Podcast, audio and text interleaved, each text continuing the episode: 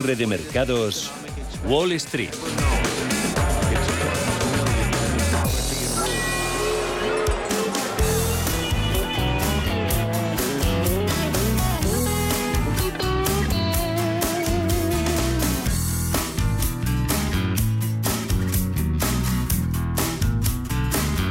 Bolsas europeas mantienen de fondo este miércoles la cautela, situación que invita a la prudencia por la cita clave de la semana, esa reunión del Comité de Mercados Abiertos de la Reserva Federal. Su decisión no se conocerá hasta el cierre después de los mercados europeos, inversores, eh, también eh, ponderando esa movilización militar de, de Rusia, extremando esa prudencia con un IBEX eh, cotizando con suaves caídas después del correctivo sufrido ayer. IBEX, eh, que es el único índice entre los grandes europeos eh, que tenemos en rojo en estos momentos, perdiendo un 0,42%, 7.840 puntos. buen tono inicial, de momento en renta variable americana ha girado también a positivo a otros índices del viejo continente. En ellos hay ganancias ah, para la Bolsa de Londres del 0,19%. Mañana hay decisión también del Banco de Inglaterra. Sube el DAX alemán un 0,13 sobre los 12.670 puntos. Eh, con compras, amanecía Wall Street eh, subiendo Dow Jones Industriales un 0,53%, algo más de 160 enteros, a 30.867. Posición del SP500 también ganadora, más 0,54, 3.877 suman hasta 100 en el mercado electrónico un 0,36% en los 11.894 puntos. Al nerviosismo típico del mercado cuando la Reserva Federal decide sobre tipos de interés, se suma hoy esa escalada de Putin en la guerra de Ucrania. Los CEOs de los grandes bancos de Wall Street Además, se enfrentan esta tarde en Capitol Hill a los legisladores eh, sobre cómo están ayudando ¿no? a los clientes que se ven afectados por la escalada de la inflación. Y por su parte, Nuriel Rubini espera una recesión, dice, larga y fea durante todo 2023 que pueda hundir al Standard Poor's 500 hasta un 40% desde los eh, niveles actuales. Hoy se hace, por tanto, bastante difícil ver más allá de la FED, eh, pero dado el enfoque en los eh, tipos de interés, los inversores están atentos también al mercado inmobiliario y hay solicitudes de hipotecas y ventas de viviendas existentes. Paul Mielgo, buenas tardes.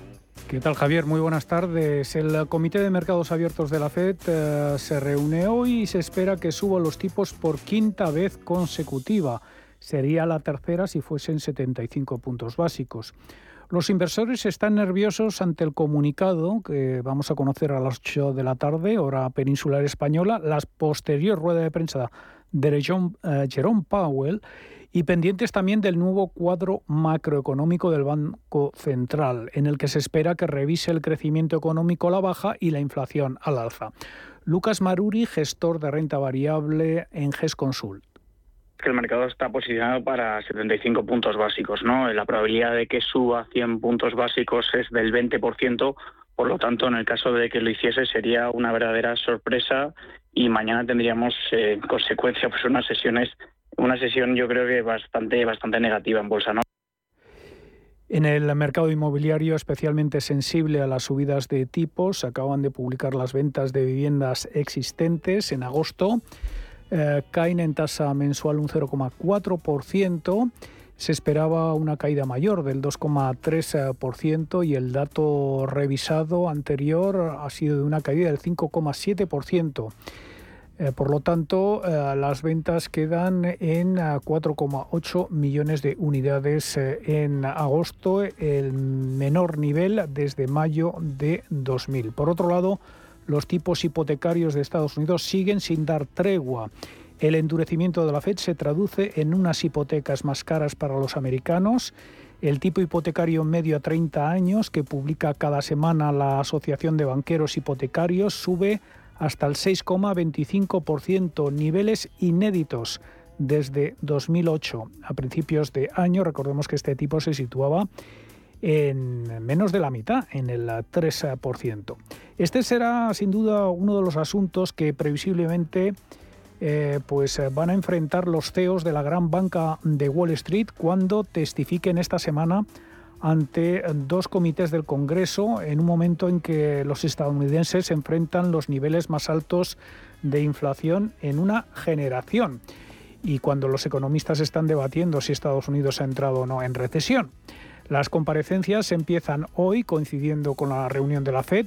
Jane Fraser de Citigroup dice en su testimonio escrito para el Comité de Servicios Financieros del Congreso que lo peor del COVID puede haber quedado atrás, pero los desafíos económicos que enfrentamos no son menos desalentadores.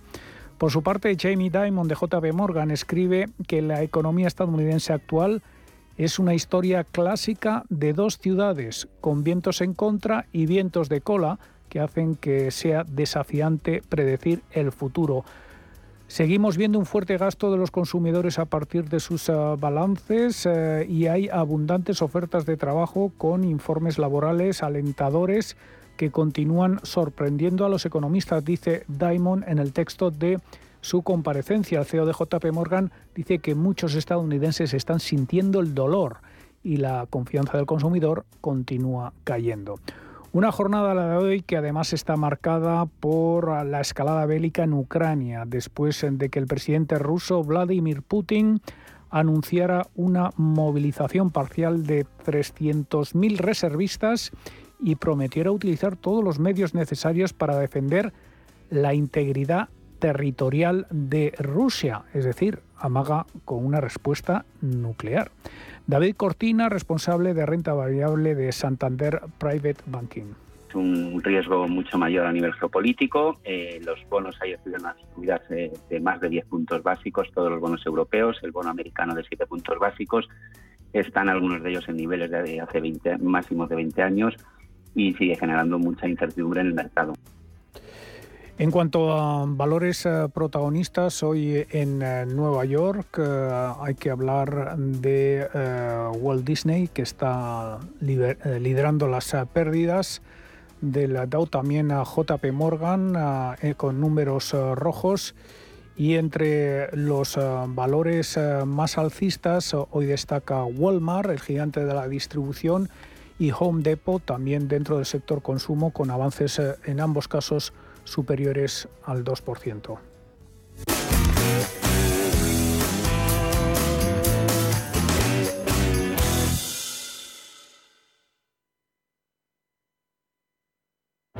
¿Estás buscando un broker para operar en el mercado americano? Ven ahora y descubre en ebroker.es toda nuestra gama de opciones y futuros americanos, con tiempo real gratuito en todos los productos de CME Group, garantías intradía y comisiones muy competitivas. ¿Buscas oportunidades de inversión en Estados Unidos? Futuros y opciones sobre el SP500, Dow Jones, Nasdaq 100. Contratos tan populares como los microfuturos oro y plata. Entra en ebroker.es y descubre los futuros y opciones de CME Group. ebroker.es. Reinventando el trading. Producto financiero que no es sencillo y puede ser difícil de comprender. Si caminas solo, irás más rápido. Si caminas acompañado, llegarás más lejos. Luna Sevilla es su asesor patrimonial de referencia. Prestando nuestros servicios como agentes de Caser Asesores Financieros, somos una empresa con amplia experiencia profesional y una clara apuesta por la formación de calidad, la información transparente y objetiva y por el asesoramiento financiero personalizado y continuado. Si desea más información, visite lunasevilla.es o llámenos al 91 762 3442. Culos inquietos, atletas de la curiosidad y coleccionistas de experiencias, os sobran motivos para volar. Porque vuelve Time to Fly de Air Europa. Canarias desde 39 euros, Caribe, Centro y Sudamérica desde 319 euros. Precios por trayecto comprando ida y vuelta. Consulta más destinos en aereuropa.com. Air Europa, tú decides. Hoy en día encontrar la herramienta que pueda resistir el paso del tiempo es fundamental en la renta fija. Es por eso que MFS Investment Management adopta un enfoque Active 360. Visite mfs.com barra Active 360. Bienvenidos al día de vuestra boda. En el Hotel Princesa Plaza Madrid os ofrecemos distintas opciones de espacios, atención personalizada y un equipo de profesionales a disposición para ayudaros a diseñar vuestra boda. Para que la celebración de vuestra boda se transforme de especial en espectacular, entra en princesaplaza.com y empieza a soñar. En el corazón de la provincia de Valladolid, Mayorga se encuentra con sus tradiciones. Del 23 al 30 de septiembre, Mayorga se reencuentra con el arte y la cultura en sus fiestas más emblemáticas. Actividades didácticas y de ocio para niños y mayores, encierros, festejos taurinos, verbenas y, por supuesto, la conocida procesión de los pellejos, el Vítor, declarada de interés turístico nacional el 27 de septiembre a las 10 de la noche. Grábatelo a fuego. Mayorga te espera. Visión global con la generación Silver, la generación que emprende, que se digitaliza, que se reincorpora al mundo laboral y que se reinventa profesionalmente. Porque el talento sí tiene edad, queremos sacarle el máximo partido a su experiencia. Recuerde, los martes tiene una cita a las ocho y media de la tarde en Visión Global, con nosotros y con los senior.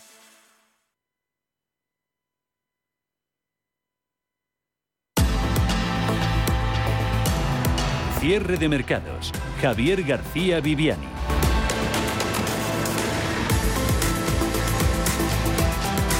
Pero hay mundo mucho más allá de la Reserva Federal. Jornada en Europa eh, incluye hoy referencias de lo más heterogéneas. Eh, tenemos a las empresas eh, de defensa relacionadas con ese sector disparadas, subiendo con el anuncio de esa movilización de tropas de reservistas en Rusia para combatir en Ucrania, protagonista también la gasista alemana Uniper, cayendo con fuerza al confirmarse ayer esos planes de nacionalización y jornada de miércoles que incluye, por el contrario, estímulos destacados para la cotización de Vodafone en el mercado de Londres, impulsada su cotización en bolsa tras la compra de un 2,5% de su capital por parte del magnate Xavier Niel. Así que sector de las telecos eh, que vuelve a estar en el foco de los inversores. Dominan las eh, subidas en los parques europeos, con la excepción esa ya comentada del IBEX, eh, sigue perdiendo un 0,22%,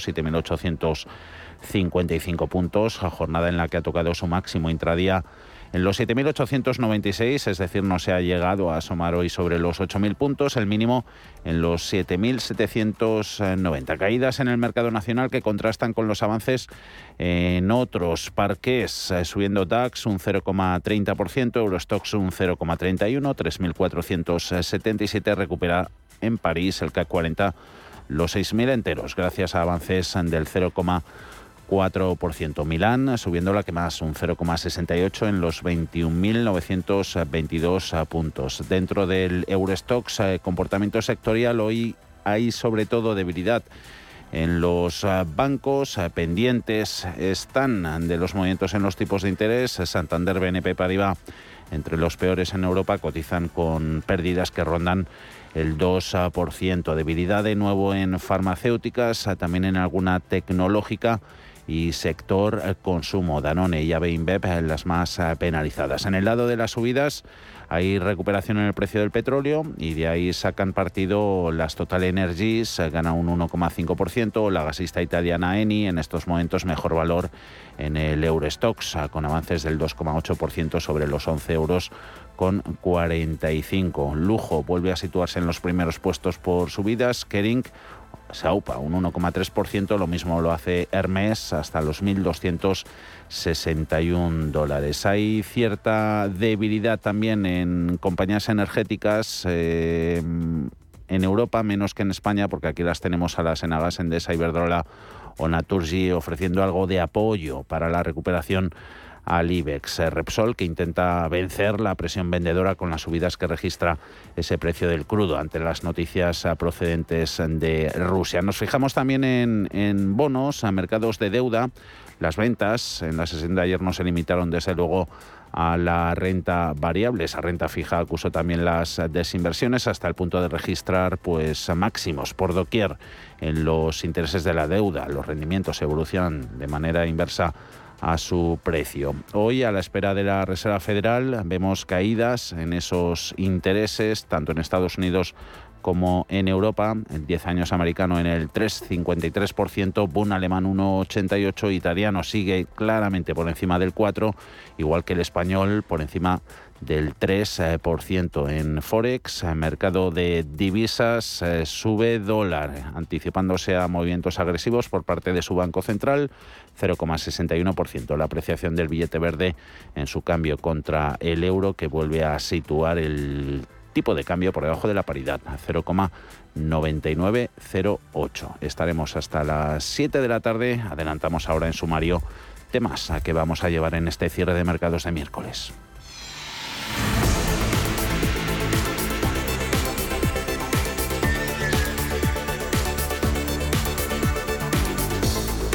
La elevada inflación que afecta a las principales economías occidentales debido, entre otros motivos, a la guerra de Ucrania y los problemas en la cadena de suministros se ha convertido en un quebradero de cabeza para los bancos centrales y la receta que han puesto sobre la mesa son esas subidas de tipos de interés. Con excepción de los bancos, esta política monetaria más dura supone un lastre para la bolsa, pero existen algunas excepciones en el mercado. Cuéntanos, Ana Ruiz. Que los bancos son los grandes beneficiados ya todo el mundo lo sabe. De hecho, la subida de tipos de 75 puntos básicos en la zona euro anunciada el pasado día 8 por el Banco Central Europeo está siendo todo un revulsivo para sus cotizaciones. Fuera del sector bancario y con un enfoque más amplio podríamos hablar de compañías de seguros, de empresas con capacidad de fijación de precios como farmacias o consumo básico en alimentos o bebidas o a las petroleras que se benefician de altos precios de la energía. Por otro lado, nos decían los expertos que tener un, endeudamiento bajo en un contexto de subida de tipos es un factor positivo, por lo que también podríamos tener en cuenta a aquellas compañías con bajo nivel de deuda. A las 5 detallamos varios nombres concretos. Y la siderurgia europea está al límite. El sector lleva meses eh, pidiendo herramientas que proporcionen, que den un cierto alivio ante unos elevados precios de la energía que amenazan la viabilidad de un sector expuesto a competencia mundial. La situación antes del verano ya era preocupante y ahora puede que sea insostenible. Dos de las grandes eh, siderúrgicas españolas, Duro Felguera y ArcelorMittal, trabajan en planes de reestructuración. ¿Qué soluciones plantea el sector Alma Navarro? Buenas tardes. Buenas tardes. ¿Y es diferente la situación en España frente al resto de la Unión Europea? De ayer, Duro Felguera informaba a los representantes de los trabajadores sobre su intención de iniciar un periodo de negociación para reajustar la plantilla y adecuarla a las necesidades actuales del negocio. Es tras haber solicitado a la SEPI un rescate el año pasado. De hoy, reunión de ArcelorMittal y los sindicatos para negociar el ERTE que ha planteado la empresa acerera alemana hasta diciembre de 2023 en todas sus plantas en España, salvo la antigua Condesa. El sector dice que no puede hacer frente a los costes energéticos, una situación que ha empeorado tras el verano y que dicen se va a hacer insostenible en invierno. Por eso prefieren parar. Los precios récord de la electricidad y el gas natural están provocando el parón de algunas de las grandes industrias españolas que plantean, como decimos, reajustes de medio y largo plazo y que hablan de un futuro incierto. A partir de las 5 de la tarde hacemos balance de situación con un ESID patronal de la industria siderúrgica y con comisiones obreras metal. ACS patrocina este espacio.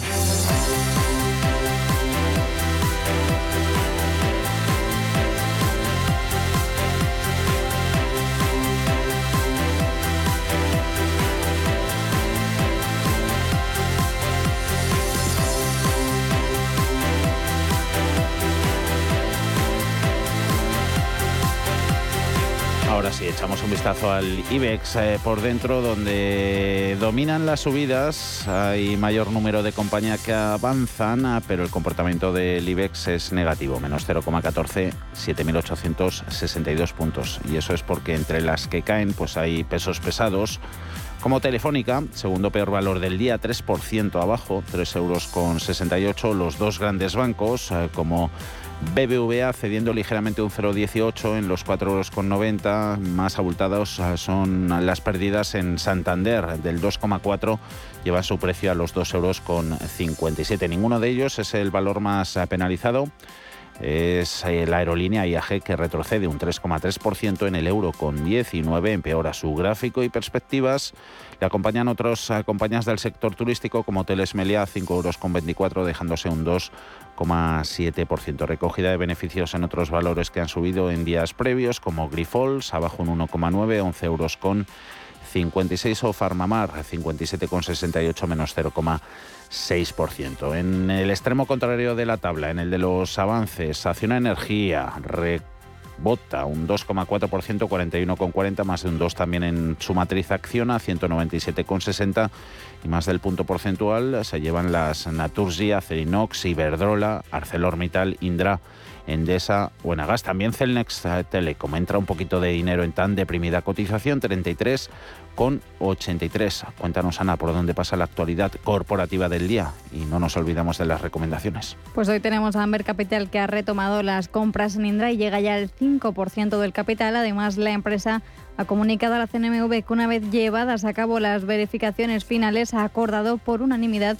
proponer a la Junta General Extraordinaria de Accionistas de Indra el nombramiento como consejeros independientes de los cinco candidatos. Y Duro Felguer ha informado a los representantes de los trabajadores la intención de iniciar un periodo de negociación para llevar a cabo un ajuste de plantilla adecue el subdimensionamiento estructural a las necesidades actuales del negocio. Por su parte, la Inspección de Trabajo ha multado a Globo con 79 millones de euros por tener 10.614 trabajadores como falsos autónomos. Según el expediente, ha habido un fraude laboral que afecta a Barcelona y Valencia. Y BBVA ha destacado en una presentación enviada a la CNMV con motivo de un evento con inversores que el banco bilbaíno se encuentra en buena posición para conseguir los objetivos marcados para 2024 en su Investor Day como un arrote del 14%. En el caso de Altris Health ha presentado sus resultados del primer semestre de 2022 en los que ha duplicado su cifra de negocio y EBITDA ajustado gracias a su política de adquisiciones y consolidación de negocios,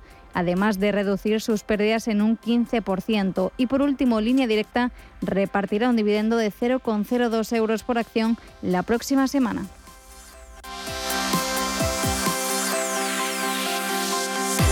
Grupo ACS, líder en el desarrollo de infraestructuras y servicios, les ha ofrecido este espacio. En el consultorio a partir de las 6 de la tarde estarán con nosotros Rodrigo García de XTV y David Galán de Bolsa General. 91 533 18 51 o 609 22 47 16 para las notas de voz y WhatsApp. El suelo se mueve bajo nuestros pies y parece que no hay otra salida. De lunes a jueves, consultorio de bolsa y fondos de inversión en cierre de mercados. Con Javier García Viviani, Radio Intereconomía.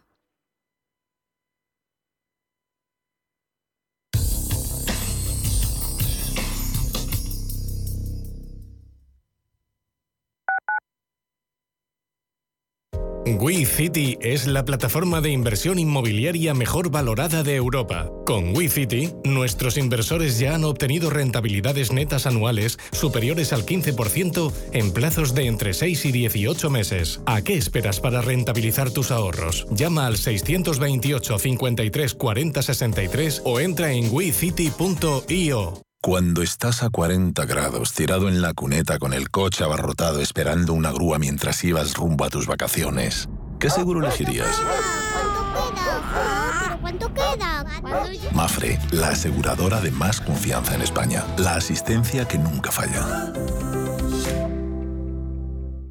En Hospital HLA Universitario Moncloa cuidamos de tu salud y de tu tiempo, con un servicio de urgencias ágil y eficiente, las 24 horas, los 365 días del año, para urgencias pediátricas y de adultos, a cargo de profesionales altamente cualificados y con tecnología de vanguardia. Estamos en Avenida Valladolid 83, Hospital HLA Universitario Moncloa, contigo cuando más nos necesitas.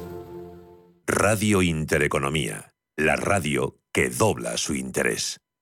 A la hora de alquilar mi casa tenía muchas dudas. ¿Y si no me pagan o no cuidan el piso? En Renta Garantizada cobrarás tu alquiler todos los meses y se encargarán de todas las gestiones por ti. Renta Garantizada, la única que asegura el cobro de tu alquiler. Alquila tu casa con total seguridad. Infórmate en el 910 1095 o en rentagarantizada.es. Restaurante Inari Moraleja, tu japonés del Soto de la Moraleja junto al restaurante Kionansui. Comprometidos con la calidad, comprometidos con su seguridad. Reservas y pedidos en el 910-070356 o en grupoinari.es, un restaurante del Grupo Inari.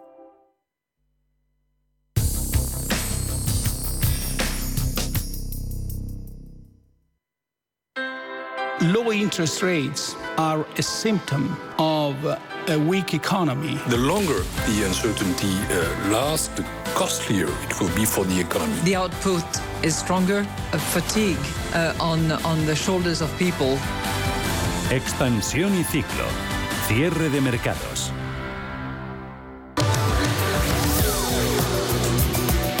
Continúa el debate fiscal por la presunta competencia entre comunidades autónomas después de la eliminación del impuesto de patrimonio en Andalucía. La ministra de Hacienda ha dicho hoy en el Congreso que el Gobierno explora una mayor aportación de las grandes fortunas y ha abogado además por armonizar Alma algunos impuestos autonómicos con el objetivo de evitar la competencia fiscal a la baja. Sí, en los pasillos del Congreso y tras la sesión de control al Gobierno, la ministra de Hacienda, María Jesús Montero, ha defendido reducir el margen de las comunidades autónomas para llegar a suprimir la tributación de los impuestos sobre los cuales tienen competencia ante el riesgo, dice, de incurrir en dumping fiscal, pero ha asegurado que eso no implica centralizar impuestos.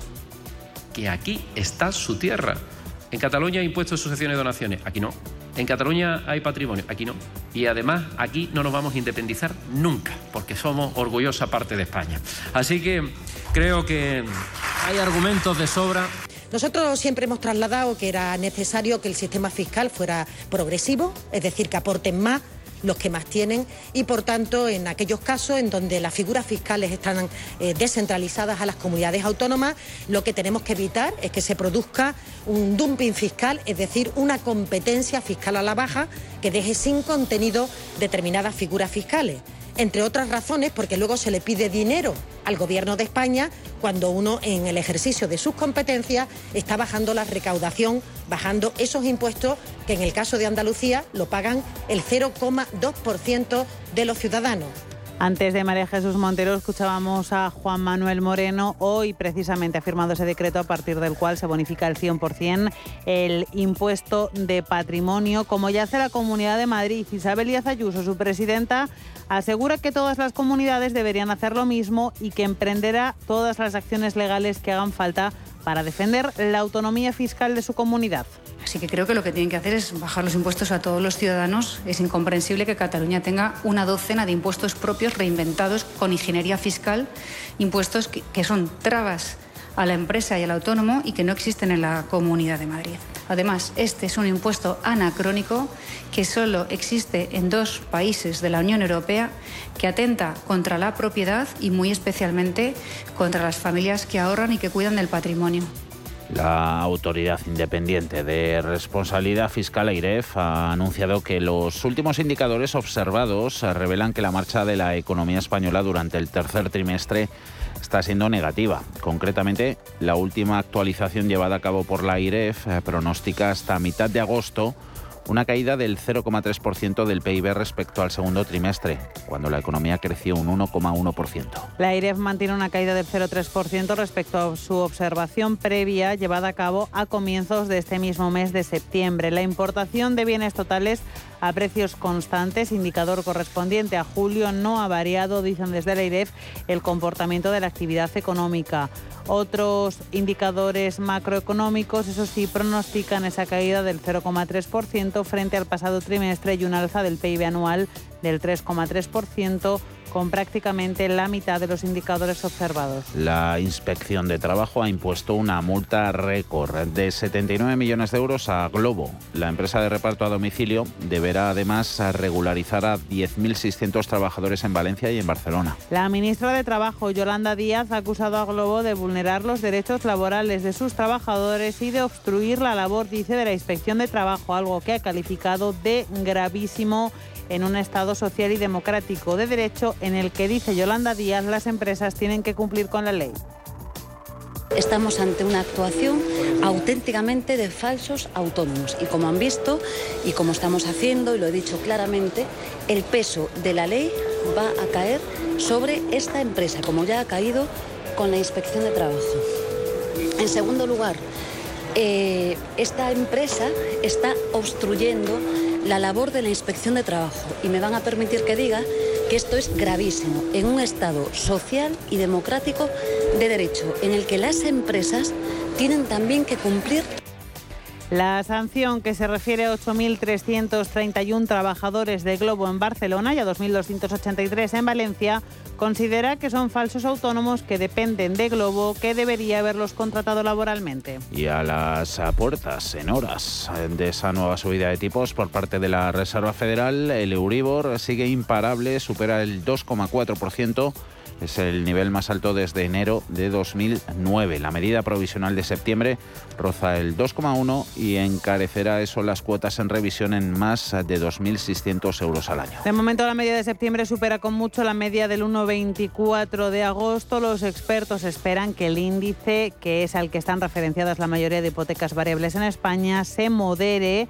de aquí a final de año y ronde el 2,5% al terminar 2022. Una previsión que en principio podría quedarse corta. Con el Euribor de septiembre y teniendo en cuenta que hace un año rozaba el 0,5% en tasa negativa, los alrededor de 4.100.000 hipotecados a tipo variable que hay en España van a sufrir la mayor subida de la historia en sus cuotas. De mantener el turbo puesto, el Euribor puede cerrar septiembre en el 2,2 de media en una hipoteca variable de 180.000 euros a 25 años con un diferencial del 1% y revisión anual. La letra mensual pasará de 639 a 861 euros, 222 euros más al mes, 2.667 euros más al año. Hipotecas que se encarecen y que ya pueden estar impactando sobre el ritmo de operaciones en el mercado inmobiliario. En el mes de julio, y según estadística, la compraventa de viviendas ha seguido creciendo, pero a un ritmo ya más moderado porque empieza a caer la obra nueva. Las transmisiones de la propiedad subieron en julio un 8% respecto al mismo mes de 2021 hasta alcanzar las 57.320 operaciones. Es la mayor cifra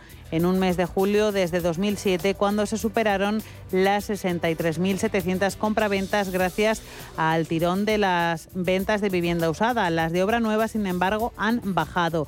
Repunte interanual que se observa en julio es más suave que el de meses anteriores, según el INE. La compraventa de viviendas, eso sí, encadena 17 meses consecutivos de tasas positivas, pero el incremento del séptimo mes del año ha sido el más moderado de todo el periodo. De hecho, el crecimiento de las operaciones se ha ralentizado en casi 11 puntos en relación al repunte interanual del mes de junio, cuando las compraventas alcanzaron un crecimiento del 18,8%. Y un último apunte, la patronal COEC-PYME celebrará su próxima asamblea electoral el 23 de noviembre. Su actual presidente, Antonio Garamendi, ha anunciado hoy de forma oficial a la cúpula directiva de esta organización que se va a presentar a la reelección. Garamendi fue elegido para su actual mandato el 20 de noviembre de 2018 cuando sustituyó a Joan Roussey que le había vencido en los anteriores comicios celebrados por la COE en 2014. De momento, Garamendi es el único candidato a la presidencia de la patronal y en principio todo apunta a que será el único, si bien no puede descartarse la presentación de otro candidato, ya que según los estatutos de las candidaturas, estas pueden presentarse hasta 15 días antes de la fecha de esas elecciones.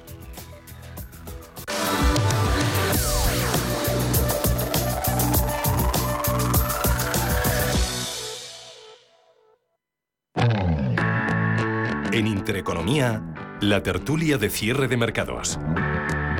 CaixaBank patrocina este espacio.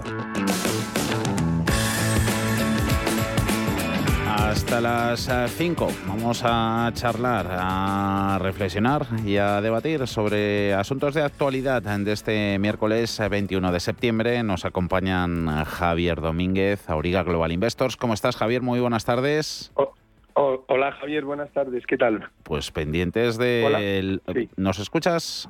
Javier. Sí, sí, perfectamente. eso que, pendientes de los de los mercados. Eh, mira, ahora mismo el, dos años americano, eh, 3,993%. Su rendimiento más alto desde 2007. Y eso a la espera de, del statement, de la comunicación, de la decisión del Comité de Mercados Abiertos de la, de la Reserva Federal. A ver lo que nos cuenta. Sí, sí se está poniendo muy interesante la deuda americana, los bonos americanos están súper atractivos, pero es verdad que y dan ganas de quedártelos todos, de ir a por ellos, a por todos. Pero es verdad que luego hay que pensar muy fríamente que el dólar está en un máximo histórico contra el euro y que evidentemente eso es la contraposición, ¿no? Es verdad que ahora mismo está la curva eh, invertidísima y está en el punto álgido en un año que está al 4.05 y luego ya empieza a bajar. Eso significa que el mercado está descontando que dentro de un año empezarán a bajar los tipos o más allá de dentro de un año eh, la Fed, es decir, que van a subir hasta estos niveles de 4, etcétera, y que luego en todo caso empezará la bajada porque se habrá supuestamente acabado con la inflación, que es nuestro problema ahora mismo, ¿no? De manera que está muy interesante, insisto, que ahora comprar un triple A eh, americano a un año, que es un plazo cortísimo, que no te mojas nada, al 4%, 4 y algo, es un chollo, pero es verdad que luego te viene el, el, dólar y veremos lo que hace, ¿no? Porque parece que todo indica que Estados Unidos va a remontar mucho más fácilmente todo el problema de la inflación y todo el problema em, de, desarrollo de negocio mm. que la parte europea. Y por tanto todo apunta también a que, le, a que el dólar euro va a estar firme este dólar. Pero nunca se sabe porque de aquí a un año es que con la de cosas que ocurren en un año y sobre todo en los tres años que llevamos cualquier cosa puede ocurrir no así, así están las cosas. Ese dólar tipo de cambio contra el euro por debajo de nuevo de la de la paridad a 0,99008. Se suma a la tertulia Francisco Canos, asesor financiero, partner, inversor también en CyberSea. Hola Paco. Muy buenas, ¿cómo estamos? Pues de eso, hablando de los eh, tipos de interés, hoy monotema, aunque está también por ahí el amigo Putin y en nada en breve que también habla Biden en, Naciones Unidas, estaremos pendientes de él y, la campaña ¿no? de, endurecimiento monetario, esa campaña para subir los tipos que parece un sprint, ¿no? Pero, pero el proceso para bajar la inflación es más bien un, un maratón. Paco.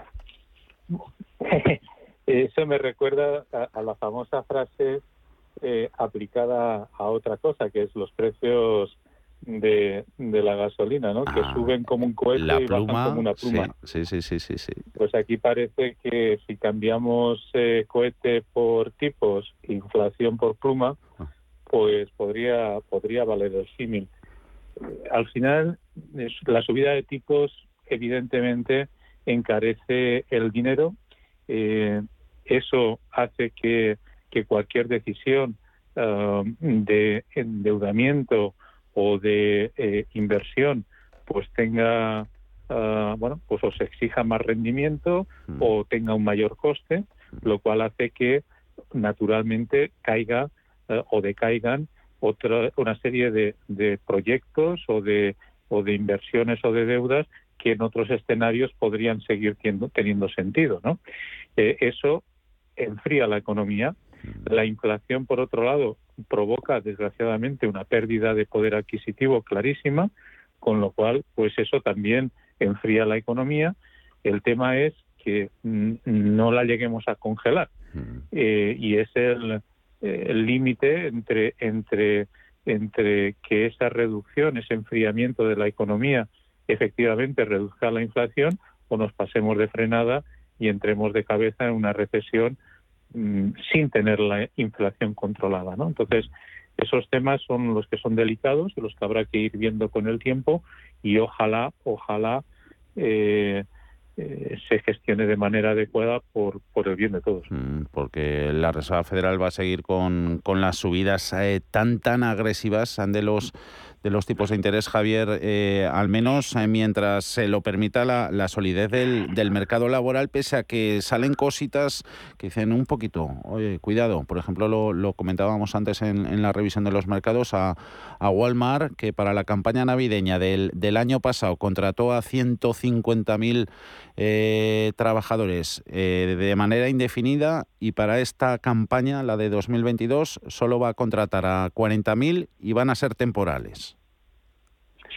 Sí, eh, es que em, desde luego no es el momento de contratar en ningún caso, ¿no? O por lo menos es el momento de sobrevivir, de acometer las campañas de una forma ordenada para que no sea un caos, pero sí que es verdad que no es un momento expansivo. Eh, nosotros consideramos que lo que va a ocurrir con la Fed es bueno, a la Fed le quedan, de este año le quedan tres reuniones, la de hoy y dos más. La siguiente, que es la de noviembre, es el 1 y el 2, que es justo antes de las elecciones legislativas. Es muy importante y dependerá, es decir, que va a determinar bastante dónde están las cosas. Hoy estoy convencido de que, teniendo en cuenta que los sondeos para esas elecciones hoy por hoy para Biden no son malos, quiere decir que no tendrá tanta presión eh, el señor Powell ni tendrá que sobreactuar y, por tanto, todo aparenta, o según se descuenta en el mercado, que van a ser solo 0,75. El siguiente va a ser importante porque ya habrá habido otro dato de de, inflación y será justo la antesala, el 1 y el 2 será justo la antesala de esas elecciones eh, legislativas. Y luego la última, la de diciembre, será aquella donde se, eh, será el gran, el, el, gran resolución, porque en definitiva yo creo que los dos grandes cisnes negros que tenemos ahora, que luego hablaremos de, de Ucrania, etcétera, y, y los tipos de interés o la inflación americana, es muy probable que en diciembre haya una especie de, eh, de cimentación de las cosas y que tal vez pueda haber ahí un desenlace, ¿no? Mm. Entonces hay que estar muy atento. Yo creo que en esta va a ser un 0,75, probablemente en la siguiente también, y será en todo caso en la de diciembre donde tendrán que pegar el tirón más o menos fuerte, dependiendo un poco de la situación de las inflaciones en ese momento. Mm.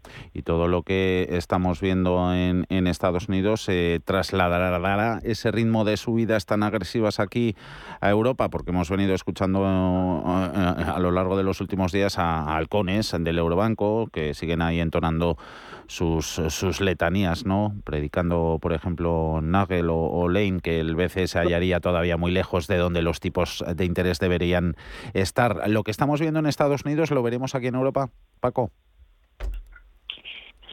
Es una economía diferente y como es diferente, pues no necesariamente todo lo que se hace en un lado de, de este charco pues mm, se va a hacer en el otro lado. Pero, dicho eso, en que son diferentes, están tremendamente conectadas por muchos motivos. Por lo tanto, mm, incluso a nivel de competitividad, es decir, si tú desequilibras demasiado los ciclos, estás generando, pues, eh, por unos, en algunos casos, ciertas competitividades, en otros casos, claras desventajas. Por lo tanto, mm, si no en un 100%, en un porcentaje significativo, mi, mi, mi visión es que sí, sin duda. Y claro, Europa es diferente por el componente, la prima eh, energética. Ahí influye el conflicto entre, entre Ucrania y Rusia, a ver si han podido entrar en, en una nueva fase, ¿no, Javier? Porque hemos escuchado esta mañana al presidente Putin ahí muy, muy agresivo, declarando esa movilización parcial, es decir, la movilización de los eh, reservistas que van a o pueden ser enviados al, al frente y amenazando pues veladamente ¿no? con el uso de, armas nucleares y con la anexión a Rusia directamente de, de los territorios ocupados. ¿Entramos en una nueva fase del, del conflicto? Sí, hombre, yo eh, parafraseo a Macron y las hago mía. Eh, eh, hoy ha dicho, o dijo ayer en la ONU, que si no fuera tan trágico, esto sería una parodia, porque lo cierto es que el vídeo donde presenta este plan de los reservistas, de los 300.000, eh, la puesta en escena es unos teléfonos Teide a la derecha de un color pardo, un, poco ya pasados de los años 80, y el codo puesto, en fin, es eh, no desde luego no desprende nada de tranquilidad la posición, digo a los rusos, la posición ahora mismo de Putin. De hecho, ya se están eh, saliendo las noticias de que se están acabando los billetes y todo, todos los rusos se están poniendo pies en polvorosa, ¿no? Lógicamente, porque hasta ahora yo creo que eh, la demostración de que esto entra en una nueva fase es que ya ha llevado la guerra a Rusia. Hasta ahora Rusia la había mantenido como completamente al margen y lo único que em, decían era que todo lo del, que lo que estaba haciendo Occidente en contra de ellos, de todas las eh, em, todas las trabas que se le ponían desde el punto de vista económico, etcétera, que no le estaban resultando ni dañando. Bueno, pues ahora se demuestra que ya te lo han llevado a tu terreno a casa y que ahora es donde se abre ya el auténtico melón allí dentro, ¿no? Eh, Putin ya ha perdido dos guerras en Ucrania, la primera fue la de Kiev, la segunda fue toda la de la parte este, que la está perdiendo, de manera que ahora va a entrar en una nueva fase que además ha perdido a sus dos grandes apoyos, o tres grandes apoyos, que eran China y la India, que el otro día ya le dijeron que se dejara de guerras, y, y finalmente también se ha sumado Erdogan, que es eh, tiene esa posición mixta entre Europa y Asia desde Turquía, que parece ser que siempre ha tenido un, un, halo a lo largo de todos estos meses de ser un hombre conciliador entre las dos partes, que también le ha dicho que se deje de guerras. De manera que está entrando en una fase donde se está convirtiendo tal vez como eh, animal herido en alguien mucho más peligroso, pero pero veremos. Es decir, Estados Unidos también ha hecho declaraciones.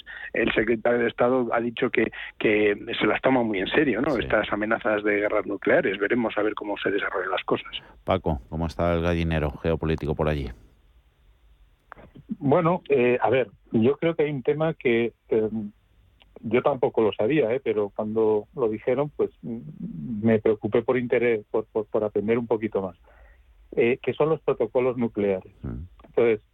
Entonces, en los protocolos nucleares, eh, los países, digamos, occidentales, eh, por focalizar en alguien, pongamos Estados Unidos, eh, tienen como protocolo el ser reactivo, no proactivo. Es decir, primero me atacan y después contesto. No primero ataco y después pregunto. Sin embargo, en el tema ruso mm, no es así. En sus protocolos habla de que pueden ser proactivos, es decir, que no hayan sido atacados con un armamento nuclear, y sin embargo, ellos sí atacar de manera preventiva si entienden que está en peligro la propia existencia de, Rusia. Y eso es un tema muy interesante. ¿Por qué? Porque eh, se habla de que se va a hacer eh, un referéndum en estas zonas eh, para mm, solicitar ser parte de Rusia y si se aprueba y se acepta por parte de Rusia, serían Rusia y por lo tanto si Ucrania ataca esas zonas, estaría atacando Rusia y por lo tanto se podría activar esto. Eso, que mm, podría ser así, en realidad, mm, si uno lo analiza bien, Rusia no necesita que esos eh, esa zona sea rusa para activar eh, su, su, su, amenaza nuclear. ¿Por qué? Porque es un eh, su, su, su, trigger, su lo que hace que eso lo pudiera ejecutar es que sienta que está en peligro existencial la propia Rusia. Y si dice que está en peligro existencial porque mm, Ucrania ataca no sé qué, mm, aunque sea parte de Rusia o no, lo puede seguir haciendo. Es decir, probablemente, como muchas veces ha hecho Rusia, Rusia en los últimos en los últimos tiempos, probablemente va de farol. Y efectivamente no hay que tomárselo a la ligera porque estamos hablando de temas muy serios. Pero lo que está, digamos, promoviendo no, no es lo que necesita para poder ejecutar la amenaza nuclear. La puede ejecutar en cualquier momento con la simple excusa de que está en peligro o siente que está en peligro eh, la propia existencia del país. Eso es significativo porque alguien puede pensar que no, si el Donbass o lo que sea forma pasa a formar parte de Rusia, entonces Rusia puede atacar si a su vez Ucrania ataca estos terrenos. No es así. Lo puede atacar ya con que lo diga. Y por eso eh, creo que mm, con todas las cautelas del mundo y sin tomarnos esto eh, mm, ni minusvalorarlo, eh, creo que como en otras ocasiones eh, tiene mucho más que perder Rusia que ganar y por lo tanto si hiciera algún tipo de este tipo de temas sí que correría riesgo existencial Rusia, no al revés. Y por lo tanto pienso que hay que controlarlo pero no hay que dejar de hacer las cosas que se tienen que hacer porque Rusia siga amenazando, mm. como lo viene haciendo desde el primer día. A seguir todo esto con, con, atención y en esta mini vuelta que nos estamos dando por el mundo terminamos aquí en España. Eh, te tomo la palabra, Paco. Eh, proactivo fue ayer, escriba, eh, centralizando, hablando eso, de, de, centralizar los, los impuestos. Reactivo está siendo su, su gobierno, ¿no? Y escuchábamos antes a, a, la ministra responsable del ramo, a, a la de Hacienda, diciendo que pretende frenar fiscalmente a las autonomías, matizando que, armonizar no es, no es centralizar, eh, el gobierno enredándose por momentos, Javier. Sí, está claro que el PP está haciendo una estrategia eh, de acoso, pero por detrás. Es decir, ah. En vez de hacer el acoso como está haciendo el gobierno, que le llama a Fijó, que es un incompetente y que se mete con la derecha de una forma eh, directa y haciendo esas cosas tan patéticas de lo de cuando voy en metro escucho que todo el mundo está muy preocupado por el Consejo General del Poder Judicial, lo que hace el PP es decir, sí, pues todas mis autonomías voy a bajar los impuestos, que es una forma que, que de alguna eh, de alguna manera coge con, la, con el pie cambiado y con la guardia baja al PSOE, porque claramente lo que van a hacer todo el resto para ahora que viene en mayo las elecciones eh, de ayuntamientos y de comunidades, lo que va a hacer claramente el PP va a decir bajo los impuestos en cada una de estas y a ver cómo todos estos candidatos del PSOE o de la izquierda van a poder combatir algo que es directamente va en contra de sus propios principios. Bueno, también le hemos visto al PSOE cambiando de opinión 80 veces, pero no creo que hasta ese punto.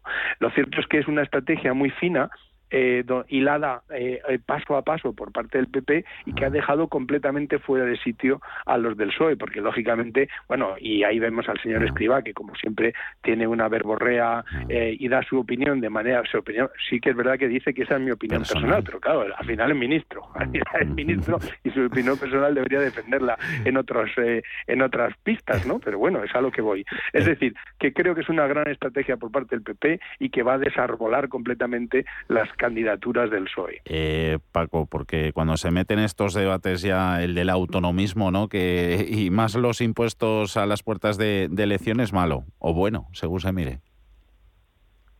Yo es que creo que mm, a veces te sorprende, ah. eh, a ver cómo lo digo que suene bien, te sorprende la, la no cualificación de, de ciertas autoridades a la hora de hablar de los temas.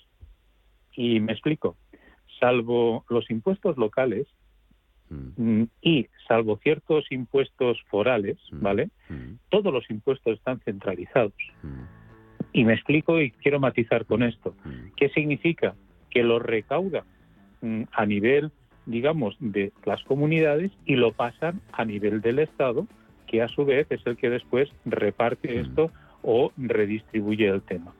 Salvo como digo, ciertos impuestos locales como el IBI, basuras, etcétera, agua, eh, y eh, en las comunidades forales en los que está el cupo y lo que hacen es lo recaudan y en vez de mandarlo todo, se quedan con su parte y envían, digamos, al Estado central lo que denominan el cupo. Es decir, todos los impuestos de este eh, carácter están ya centralizados. Otra cosa es que dentro de que cada impuesto pueda existir un tramo que pueda modular dentro de un rango las autonomías o bien que puedan subvencionar a su coste de lo que van a recibir. Que nos quedamos, Paco, disculpa que nos tenemos que ir, pero que de esto seguiremos hablando, ¿de acuerdo? Paco Canos. Es que es un tema muy interesante, así que sí. Seguiremos la próxima semana. Javier Domínguez. Un abrazo a los dos. Gracias, buena un tarde. abrazo, adiós. Adiós. Un abrazo, adiós. adiós. CaixaBank ha patrocinado este espacio. Un buen hogareño sabe que como en casa, en ningún sitio. Y que con My Home tiene un seguro de hogar, una alarma de Securitas Direct y financiación para instalar paneles solares EDP. Ay, hogar, dulce hogar. Infórmate en caixabank.es. CaixaBank. Prudencia, constancia, equilibrio y flexibilidad. Valores imprescindibles para una buena inversión. Gama de fondos Dunas Valor. La gestión independiente que sabe cómo proteger al máximo su inversión en el mar financiero. Información publicitaria de productos financieros. Consultar la información legal en nuestra web dunascapital.com. Los mercados financieros. Las bolsas más importantes. Información clara y precisa. Esto es Radio Intereconomía.